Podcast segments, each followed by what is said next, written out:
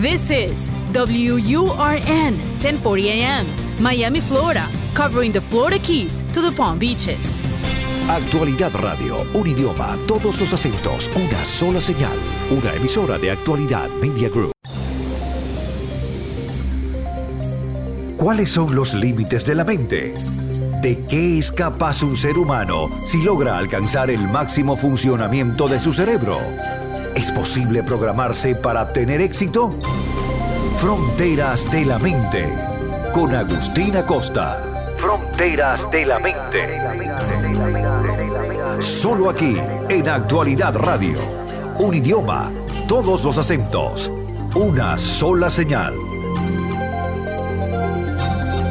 ¿Qué tal amigos? Gracias por acompañarnos otra vez más a través de Fronteras de la Mente. Les saluda Agustín Acosta. Hoy vamos a dedicar este programa al coronavirus, pero no para hablar del virus en sí, no para hablar de la crisis económica, no para hablar de la salud, sino para hablar de un montón de cosas que tienen que ver con nuestra naturaleza humana. Porque el coronavirus nos ha paralizado, nos ha recluido en nuestras casas. El 80% de la población del planeta, cerca de 6.500 o 7.000 millones de personas, estamos en cuarentena. Estamos en nuestras casas reflexionando con un tiempo que tal vez no hemos tenido en décadas para pasar un tiempo con la familia, para pensar, para reflexionar y para preguntarnos qué está pasando. Antes de comenzar debo hacer algunas aclaraciones. Voy a tratar de dar pocas opiniones, sino más bien hechos para que ustedes se puedan formular sus propias opiniones, sus propias conclusiones, pero hechos que tal vez algunas personas incomoden. Y por supuesto, no podemos hablar del tema que vamos a tratar esta noche sin hablar de la espiritualidad. Así que si hay algún amigo que no cree que es ateo, pues realmente lo invito a que escuche. No lo invito a que apague, lo invito a que escuche, pero le advierto desde ahora que el programa no se puede desarrollar si no partimos de la premisa de que hay una inteligencia suprema, que para mí, como católico, es Dios. Pero si hubiera nacido dentro del mundo judío, también creería en Dios, dentro del mundo musulmán, igual creería en Dios. Si hubiera nacido en la India o en algún país que practica el budismo, también creería en Dios. Y no importa, aunque fuera en una tribu, aborigen, también creería, creería en la existencia de una deidad superior, divina, por encima de todas las fuerzas humanas. Porque la presencia de Dios para mí está por doquier. No hay, no hay más que mirar al universo, mirar al jardín, mirar a la naturaleza o en la sonrisa de un niño y uno ve reflejado, por lo menos yo lo veo, la mano de una inteligencia muy superior. Así que hago esa observación para que nadie se vaya a escandalizar. Ah, y otra cosa importante. Vamos a estar tratando también una serie de temas para que nadie se vaya a confundir. Yo soy una persona profundamente, profundamente amante de la democracia, de la democracia, en contra del totalitarismo. Y aparte de eso, profundamente capitalista. Creo que el capital es la manera en que el ser humano puede lograr su mayor potencial, su mayor desarrollo, su mayor prosperidad y su mayor felicidad. Y digo esto porque seguro a lo largo del programa, si se quedan en sintonía, van tal vez a escuchar algo que pudiera alguna persona confundirla. Pero bien, vamos a plantear algunas estadísticas. Antes yo quisiera que ustedes imaginariamente pensaran en una balanza, en una balanza de esas que tienen unas cadenitas con dos platillos y que cuando está perfectamente equilibrada, los dos platillos están a la misma altura. De un lado vamos a colocar imaginariamente la bola del mundo, el globo terráqueo, y del otro lado vamos a imaginar una canasta vacía. Entonces, arriba de la balanza vamos a imaginar una luz muy potente y debajo de la balanza una oscuridad muy profunda. Y entonces, evidentemente, como la canasta está vacía, la luz es la que va a predominar sobre el mundo. ¿Verdad? Pero ahora a la canasta vacía le vamos a echar lo que ha ocurrido en el planeta durante los últimos 100 años. Primera Guerra Mundial. 25 millones de muertos. Muchos de ellos inocentes. Y el peso de ese sufrimiento lo vamos a echar en la canasta vacía. y la balanza se va a ir equilibrando. Segunda Guerra Mundial, 75 millones de muertos. Y el peso de eso a nivel energético lo vamos a echar en la canasta. Y a la canasta va a ir adquiriendo otro nivel. Y luego, en la guerra de Corea, murieron alrededor de 4 millones de personas. Y en la guerra de Vietnam murieron alrededor de 5 millones de personas. Pero la doctrina del bolcheviquismo de Lenin y de Stalin en la Unión Soviética, que llevó el comunismo posteriormente a China, luego a Cuba, y en época moderna pues lo tenemos hoy en día en Corea del Norte, en Cuba, en Nicaragua y en algún que otro país africano, el comunismo ha matado a 100 millones de personas en aproximadamente 103 años, porque esta doctrina surgió en Rusia en el año 1917. 100 millones de muertos en guerras, en cárceles, en torturas. Y algunos que otros se ahogaron tratando de escapar de países como Cuba o como Corea. Y el peso de eso lo vamos a echar también en la canasta vacía. Y ya tenemos más de 220 millones de muertos que han ocurrido en el planeta. Pero ahora la canasta va a adquirir otra dimensión y probablemente ya no pueda con su carga. Cuando yo les diga que desde el año 2000 al año 2020 en que estamos grabando este programa, se han producido en el planeta mil millones de abortos. Anualmente, la tasa de abortos ha oscilado entre 50 y 60 millones por año. Por lo tanto, en los últimos 20 años, el promedio de abortos es de mil millones de bebés que nunca nacieron porque alguien los mató en algún momento de la gestación. Hace algunos días, un grupo de científicos lograron por primera vez en la historia fotografiar el momento en que un óvulo y un espermatozoide se unen. Y cuando eso ocurre, a un nivel cuántico, se produce una explosión de luz. No se sabía, no se conocía esto, pero lo han podido fotografiar, han podido filmar el momento en que el óvulo y el espermatozoide se unen y se produce esta gigantesca explosión de luz, gigantesca a nivel del microcosmos, a nivel de las micropartículas. Pero hay un momento definitorio. Y por lo tanto, para aquellos que dicen que un bebé solamente está vivo ya después que saca la cabeza por el canal vaginal y la mamá lo da a luz, no. El momento en que se produce la concepción es el momento del comienzo de la vida. Por lo tanto, esos mil millones de abortos que se han producido solamente del año 2000 para acá, no vamos a imaginar cuántos ha habido del 2000 para atrás, sino del 2000 para acá. Mil millones de abortos en el planeta. Cuando en 1973 un grupo de ultraliberales se agenciaron el apoyo del Partido Demócrata para llevar ante el Tribunal Supremo de los Estados Unidos la situación del aborto y ganaron en aquel caso de Roe contra Wade, a partir de ese momento se han abortado en los Estados Unidos cerca de 60 millones de bebés. 60 millones de bebés. Y los vamos a echar también en la canasta. ¿Creen ustedes que el peso de esa destrucción de vidas por el comunismo, por las guerras mundiales, por las guerras intermedias, por los abortos, no tiene un efecto de desequilibrar el planeta? Porque la, la humanidad no existe en un vacío, forma parte de un compendio universal. Somos una especie de gota de agua en todo lo que es el universo. Cuando miramos, por ejemplo, a las galaxias, a los trillones y trillones de estrellas que tiene cada galaxia, a los trillones de galaxias que hasta ahora se ha calculado que existen en el universo que solamente nos ha sido visible, porque debe haber mucho más que todavía nuestros instrumentos no han podido captar. Podemos comprender de que en el universo hay un equilibrio perfecto. Todo está en perfecto equilibrio. En la propia naturaleza, todo reina en perfecto equilibrio hasta que llega el hombre y lo desequilibra. El hombre ha desequilibrado el orden natural, ha desequilibrado el equilibrio de los océanos, el equilibrio de la atmósfera, de los animales, de las especies, y el hombre ahora está desequilibrando su propia naturaleza humana. Fíjense qué dicotomía tan grande.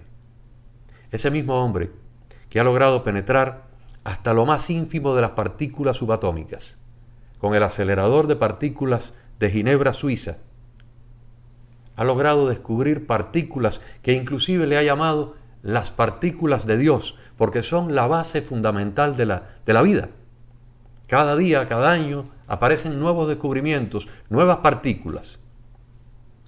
El hombre ha llegado a descubrir un asteroide, un cometa, a millones de millas de distancia en el universo y hasta allá ha enviado una sonda espacial. Y a control remoto la ha logrado posar, posar en un cuerpo celeste, ínfimo, en el medio de la nada, en el medio del sistema solar. Sería el equivalente a dispararle a una paloma desde Miami y matarla en Australia con una sola bala. Y sin embargo, la ciencia de la NASA lo ha logrado. Hemos logrado penetrar hasta en el genoma humano. Hoy podemos manipular los genes y cancelar un gen y otro gen para neutralizar tal o más cual enfermedad. Hemos avanzado científicamente a niveles impensados. Hoy la Internet permite que ustedes puedan ver esta imagen y escuchar mi voz en cualquier rincón del planeta. Y mientras más avanzamos, menos conocemos a Dios y menos nos conocemos nosotros. ¿Quiénes somos? ¿Por qué estamos aquí? ¿A dónde vamos? Son preguntas que muchos se hacen, pero que la gran mayoría nunca se ha hecho. Y el virus, que yo no creo que ha sido enviado por Dios, yo creo que es un producto, un resultado de nuestra propia humanidad, de nuestro propio desequilibrio. Porque realmente hay dos maneras de enfocarlo. Hay quienes piensan que los chinos lo han creado como un arma. Y eso es perfectamente razonable de pensar porque los soviéticos durante la época de la Unión Soviética tenían un superlaboratorio donde fabricaban armas químicas, armas biológicas y armas bacteriológicas, dirigidas por un coronel que además era doctor en microbiología llamado Kanayan Alibeko, que luego confesó todo lo que tenía el arsenal soviético para la destrucción de millones de personas. Los chinos tienen exactamente un programa similar y casualmente es en las afueras de la ciudad de Wuhan, donde están estos laboratorios super secretos del ejército popular chino. Entonces cabe un margen de probabilidades de que este virus, que no lo han fabricado como se fabrica un zapato, simplemente han utilizado un virus de la naturaleza y lo han manipulado con fines militares, puede haber sido el resultado de un accidente. Se salió de ahí de forma accidental, contaminó a algún trabajador que luego lo sacó y de ahí pasó a la cadena humana. Hay un margen de probabilidades de que eso sea así porque han ocurrido accidentes de este tipo en otros lugares del planeta donde los ejércitos tienen este tipo de armas biológicas, químicas y bacteriológicas. Pero también cabe la posibilidad de que alguna persona en un país donde se comen animales sumamente raros, serpientes, murciélagos, pangolines, alguien se haya comido un animal que estaba contagiado con el virus, el virus mutó, saltó a la especie humana y el resto es historia. Pero también hay muchas personas que se preguntan si China tiene 1.400 millones de habitantes. Qué casualidad que el virus nada más que afectó a la ciudad de Wuhan y algunos alrededores, pero no llegó a Shanghái, no llegó a Beijing o Pekín, y sin embargo llegó a Estados Unidos, a Italia, a España, y está prácticamente por todo el planeta matando a personas. Pero en China solamente mató a unos cuantos en una región muy localizada. Es curioso, no tenemos una explicación o una respuesta, pero realmente no es el propósito del programa. El propósito del programa es qué nos está pasando a nivel planetario. Cuando en la historia de los últimos 100 años se ha producido una parálisis absoluta del planeta. Ni siquiera durante las primeras guerras mundiales, durante la guerra del 14 al 17 o durante la guerra del 38 al 42, hubo una parálisis de todo el planeta. No lo hubo. Se paralizaron las sociedades que entraron en guerra. Y además, no todas. En Estados Unidos la vida continuó de manera ordinaria. Las personas iban a la peluquería, iban al cine, iban a un restaurante, a un bar, mientras los soldados estaban combatiendo en los dos frentes de batalla, en el frente del Pacífico y en el frente europeo. Pero la vida aquí continuó. Se siguieron vendiendo carros, las personas continuaron en sus escuelas, iban a los hospitales, a las universidades. Hoy estamos todos en la casa. Desde Australia hasta Canadá, desde Chile hasta la Siberia, estamos todos en cuarentena. ¿Por qué? Porque un enemigo biológico nos ha puesto a todos parejitos. Desde el dueño de una compañía naviera hasta la mujer que limpia las camas en el crucero. Desde el dueño de una aerolínea hasta la azafata. Desde el príncipe heredero de la corona británica hasta un mendigo que duerme en un banco en una calle de Londres. Todos estamos al mismo nivel. El virus no respeta razas, ni credos, ni poder, ni dinero, ni nada. Y realmente yo creo que es un momento de reflexionar por qué nos está pasando esto. Les voy a dar otra estadística y ustedes me dirán si tiene o no que ver. Hay un señor que además a mí me cae muy bien, me parece un hombre simpático. Su padrastro era de una familia cubana que yo conocí acá en Miami, la familia Besos. Y la mamá de este señor se casó con un cubano de apellido Besos, de una prestigiosa familia de la provincia cubana de Camagüey, que le dio el apellido a un niño recién nacido que se llamaba Jeffrey. Y hoy en día Jeffrey Besos es el dueño de la empresa Amazon. Realmente un milagro económico, una transformación extraordinaria. Pero ahora miremos que este señor ha logrado una fortuna de cerca de 300 mil millones de dólares si sumáramos el Producto Interno Bruto de todos los países de Centroamérica, Guatemala, Honduras, Nicaragua, Panamá, El Salvador, Costa Rica, Belice, todos, suman 260 mil millones. Y el señor Besos, un solo individuo, tiene más dinero que todos esos países sumados juntos. En África, en este momento, hay 450 millones de personas. 450 millones de personas que viven con el equivalente de 2 dólares al día. Y en América Latina hay cerca de 350 millones de personas que ganan menos de 200 dólares al mes. Y están viviendo en la pura indigencia. En África se mueren millones de personas de hambre todos los años. Y en países como Estados Unidos se desperdician millones de toneladas de comida cada día. Entonces, ¿acaso eso no tiene un efecto de desequilibrio? ¿Acaso eso no tiene un efecto de impactar de alguna manera la suma de toda la energía de la humanidad. ¿Y qué somos? ¿Qué somos? Las plantas, los seres humanos, las piedras, los minerales, los animales. Somos energía. Cuando lo miramos al nivel cuántico, somos todos energía. Y evidentemente, cuando matamos un mosquito, estamos transformando la energía. No la destruimos. La energía pasa de un estado a otro de un plano a otro. Y la muerte de un mosquito no tiene absolutamente ningún efecto. Pero la muerte de 100 millones de niños no nacidos, evidentemente, tiene un efecto. La muerte de 100 millones de personas por la vía del comunismo tiene un efecto. La muerte de cerca de 100 millones de personas, 200 millones de personas en la Primera, Segunda Guerra Mundial y tres o cuatro guerras importantes que vinieron después, ha tenido un efecto. Cada año, el narcotráfico causa la muerte de más de 50.000 personas en el mundo. Y los atentados terroristas, mayormente en los países musulmanes, causan otro tanto. Y todo eso lo vamos a ir llenando en la canasta de nuestra hipotética balanza universal. Y ya verán ustedes cómo el planeta va perdiendo su posición en la balanza y la canasta se va llenando de dolor, de muerte, de sufrimiento, de energías oscuras que van desequilibrando al mundo, van desequilibrando la humanidad y van arrastrando al mundo hacia la oscuridad. Porque en el fondo, para aquellos que son cristianos, y hay cerca de 1.500 millones de nosotros en el planeta, reunidos en tres iglesias, la ortodoxa griega, la católica romana y los movimientos evangélicos. Somos cerca de 1.500 millones.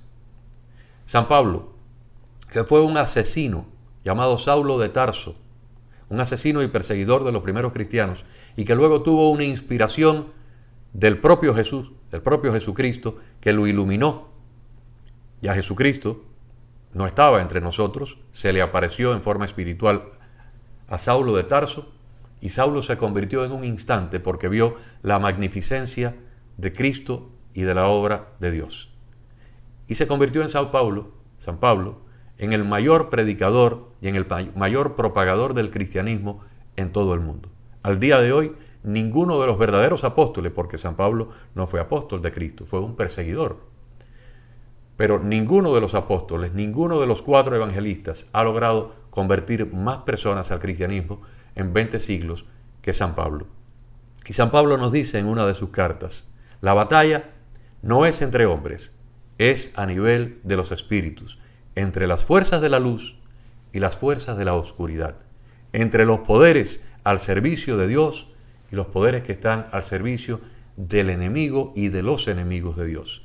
Y nosotros, estos pobres humanos a, quienes nos ha tocado vivir en los últimos 100 años, no hemos sido más que peones, fichas en este tablero de la guerra entre la luz y la oscuridad. Entonces yo los dejo con esta inquietud.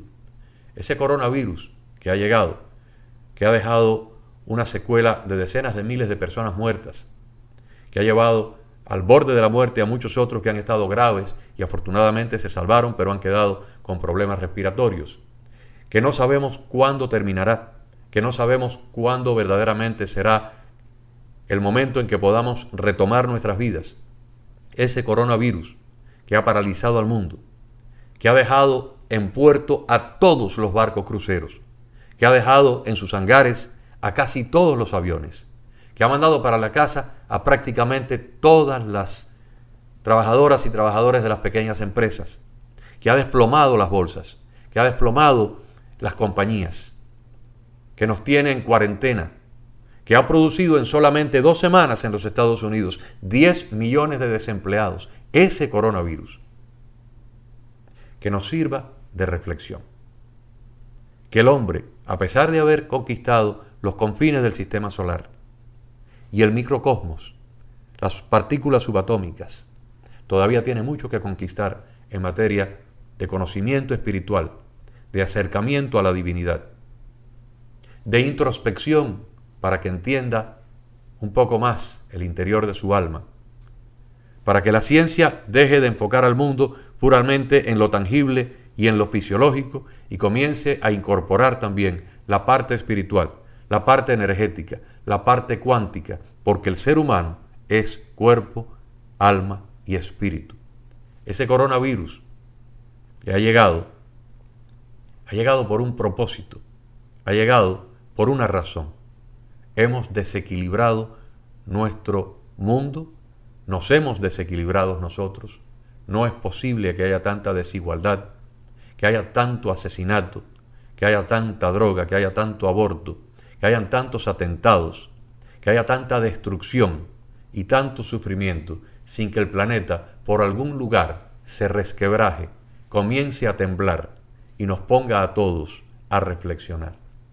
Que el coronavirus sirva, entre otras cosas, para acercarnos más unos a otros, para ocuparnos más del prójimo, propagar un poco más la doctrina del amor, para entender un poco más cuál es el propósito de nuestra existencia, lo importante de nuestras prioridades. Porque a fin de cuentas, ese que está ahí en ese cuadro que ustedes ven, tal vez hasta ahora no lo habían notado, y para los que están escuchándonos por la radio, es un cuadro de Jesucristo. Ese, nuestro Señor Jesucristo, que transformó al mundo hace dos mil años, dejó toda su doctrina simplificada en una simple frase. Amar a Dios sobre todas las cosas y amar al prójimo como a uno mismo.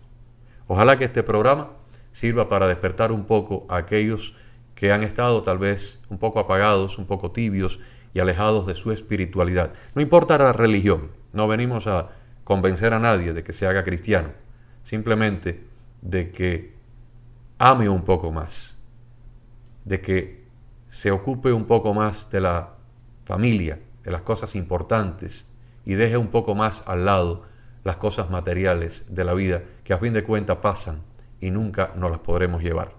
Tengan todos muy buenas noches, muy buenas tardes, dependiendo del horario en que nos están escuchando, porque el programa se repite en diferentes momentos. Y para las personas que nos ven a través de la internet, recuerden suscribirse a nuestro canal, el canal de Agustín Acosta, Fronteras de la Mente. Ojalá que pronto pase el coronavirus, pero ojalá que no pase pronto.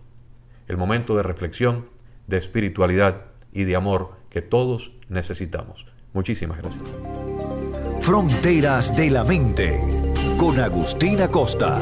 Fronteras de la Mente.